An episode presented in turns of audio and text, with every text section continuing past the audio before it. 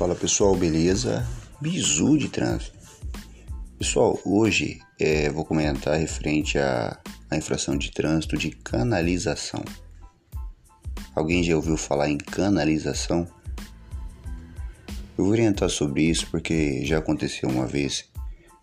Um condutor vim querer tirar uma dúvida. Ele chegou bem nervoso e falou assim: Senhor, por que, que eu fui multado? Falou bem assim. Qual que é a situação? Pode me passar? Ele falou, rapaz, eu estacionei ao lado de um cano. Tinha um cano na calçada. Tava passando que saía água pluvial ali por baixo. E eu estacionei ali. E tomei uma multa por causa daquele cano. Aí eu achei estranho, né? Falei, deixa eu verificar essa infração aí. Aí ele me mostrou. Olhei.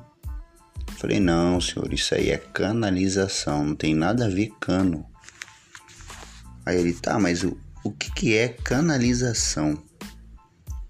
Aí eu falei para ele, é, a canalização são como faixas, né? São faixas existentes nas ruas.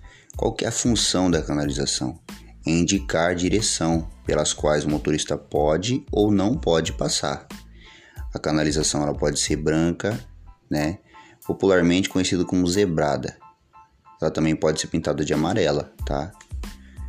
É, existe necessidade de canalização em alguns pontos. É uma forma de indicar uma direção, tá? Então, a canalização ela é muito importante. É uma sinalização horizontal. Eu expliquei para ele as formas de canalização, né? Existe a canalização, é, por exemplo, parar sobre marcas de canalização. Então, às vezes a pessoa só para para atender um telefone, alguma coisa, só que em cima da marca de canalização. É uma infração leve, nesse caso. Parar sobre marca de canalização é uma infração leve. R$ 88,38. Está no artigo 182. Tem também estacionar ao lado ou sobre marcas de canalização. Se você estacionar, é o artigo 181 tá? É uma infração grave, 5 pontos. O valor 195,23. E existe a mais complicadinha aqui e mais cara. Transitar com veículo em marcas de canalização.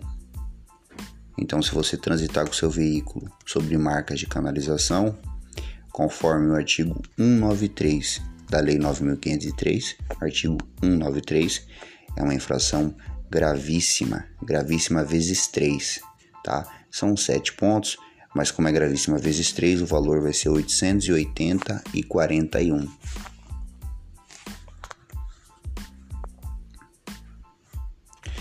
Aí eu expliquei para ele a situação, ele entendeu, ele me mostrou até o local que ele foi autuado e realmente tinha um, uma sinalização horizontal, uma canalização. E aí conseguiu sanar a dúvida dele.